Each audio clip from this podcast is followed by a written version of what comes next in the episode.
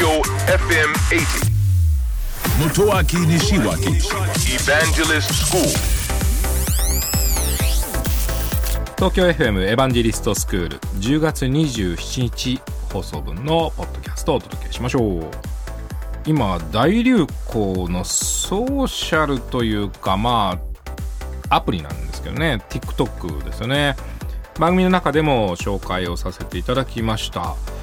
まあ私がその中高生の頃にですねこの TikTok のようなものがあれば本当に楽しかったんだろうなと思うぐらい今見ててもあの楽しそうだし楽しいでしょうね。私がやってたとしてもですね。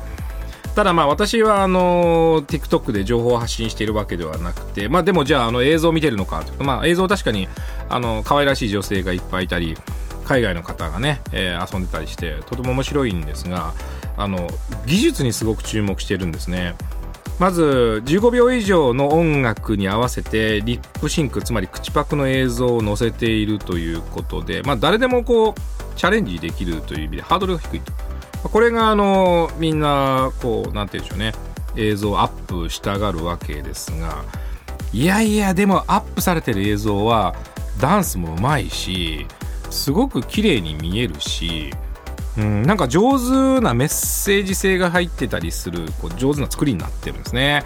でいいねしたくなるしもっともっと見たくなるし拡散したくなると。これよくできてるなと思うんですが実はその裏付けとしてですねとても高い映像技術があるんですね、えー実際に TikTok ではですね映像を加工するのがもう基本です。でまあその美肌とかですねこう顔痩せとかもうそんなレベルじゃないですよね。美脚とかですね。あと例えば顔にいろいろなこう耳であるとかねあの尻尾であるとかそう体にね。そういったものをつける時のこう顔の認識とか体の認識っていうのがもう抜群ですね。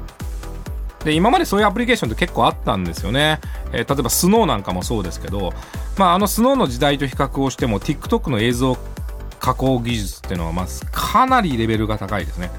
でそんなレベルの高い映像技術を使って、えー15秒の非常にハードルの低い映像を作ってそして多くの人に拡散をしたくなるコンテンツになってるわけですからこれはもう流行らないわけがないと思うんですね。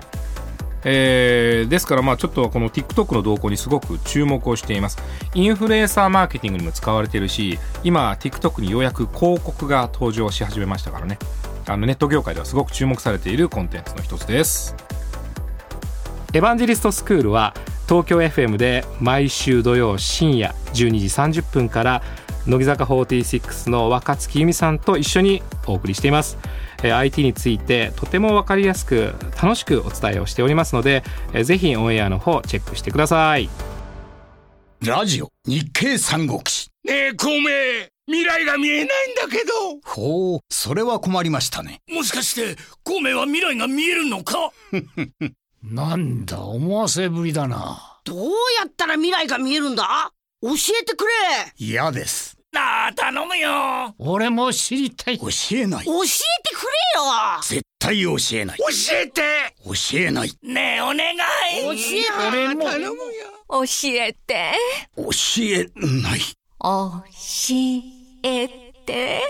日経電子のバーン。知は力なり。日経電子版